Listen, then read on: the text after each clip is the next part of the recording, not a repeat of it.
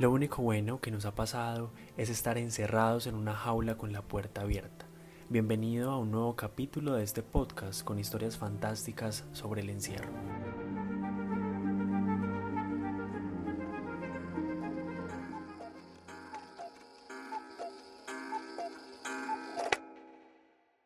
Tres habitaciones, dos baños, la cocina, un baño, dos baños, dos habitaciones, tres, una, la sala.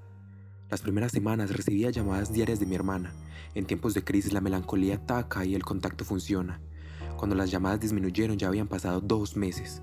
Empecé a escuchar a mi madre gritando mi nombre, buscándome o pidiendo auxilio. Las medicinas logran silenciarla. Silencio, el ruido que más me incomoda. Llevo años viviendo en esta casa, tal vez una década. A veces la ansiedad se apodera de mí y empiezo a sentirme presionado, ahogado, encarcelado. Gritar es la salida. No crean que sufro de demencia, solo soy un paria, un sujeto solitario un hombre particular.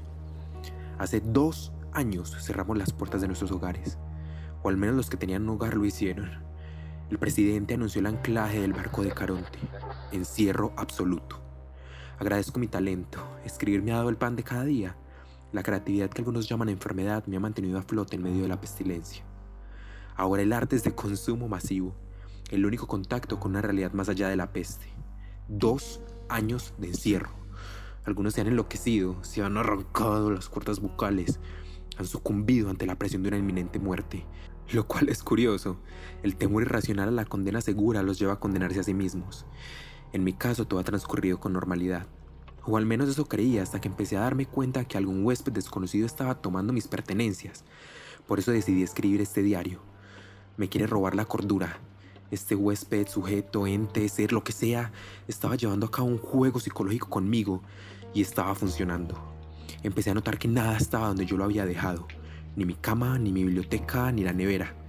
Cuando le comenté a mi hermana, ella solo pudo señalar que debía seguir tomando mis medicinas. Yo no estoy loco. He vivido más de una década en esta puta casa. Yo sé dónde están mis cosas. O al menos quería saberlo. Empecé a dudar un viernes cuando me dirigí al baño a la sala y no lo encontré. ¿Acaso no había aquí un baño? Busqué rastros en la pared. Tal vez le habían puesto cemento a la entrada o... Fui por un martillo y comencé a golpear y golpeaba y golpeaba sin parar, esperando que por fin un golpe me diera la razón. Pero era una pared. Empecé a caminar de un lado a otro durante todas las noches, pendiente a cualquier mínimo sonido, algunas veces realmente cansado, somnoliento. Al menor descuido, otra ventana, otra columna, otra teja, otra pared. Dejé de contactar el mundo exterior. La presión de las preguntas me hacía doler la cabeza. Descifré parte del juego. Cada noche las paredes se estrechaban más. Es el día 1027. El registro de mis pérdidas se ha desdibujado en las hojas de este cuaderno. No por falta de detalles, más por falta de claridad. Hoy me di cuenta que la cerradura que había puesto hace tres años en la llegada del virus no está, porque tampoco está la puerta principal. Queda una ventana. Es la que he estado mirando fijamente para no perder. Los olores son fuertes, el baño nunca estuvo acá. Para mí el encerro nunca fue un problema. La soledad ha sido mi cónyuge, muchas veces incluso mi musa. Pero ahora el pánico de morir asfixiado por cuatro paredes que parecen estar siendo apretadas por un demonio o un dios justiciero me azota incesantemente. Empecé a restringirme la respiración. Uno, dos, tres. Ahora día tras día todo era más desesperante. ¿Será mejor estarme sentado o quedarme de pie? Estoy de pie. Uno, dos, tres. Empecé a sentir mi codo rozar el estuco de la pared que había destruido en búsqueda de una puerta. El martillo. Tal vez ese era el juego. Yo tenía que cavar mi salvación. Había cuatro baldosas y aún así no pude encontrarlo. Encontré un tenedor. A las horas se rompió, pero el cemento ya se hacía polvo. Usé lapiceros, plumas, libros. Empecé a quedarme sin recursos. Todo parecía hacerse polvo a la misma velocidad que el cemento de aquella pared. Uno, dos, no puedo respirar. Siento el calor de mi exhalación en mi cuello y me provoca escalofríos. La presión en mi pecho es abrumante, solo me quedan mis manos. Es doloroso, desesperante, frustrante. Mis uñas no aguantan mucho más que los demás objetos que esta pared ya destruyó. La sangre parece fortalecer la edificación, pero no pienso parar. No pienso parar porque aún me puedo mover. Aunque las paredes me presionen el tobillo contra el abdomen, mis brazos son mi salvación.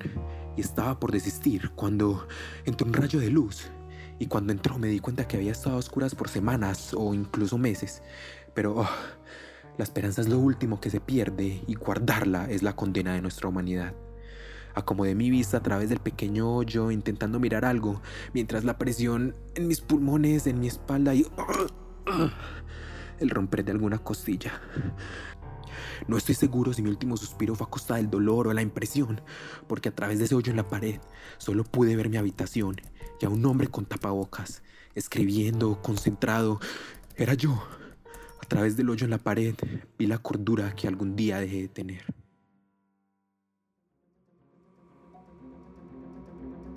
La jaula es una idea de amigos, musicalizada por Alejandro Chávez y Santiago Tálvaro con el apoyo sonoro de John Álvarez y compilada por José Palacios. En este capítulo escuchaste a Simón Ayala.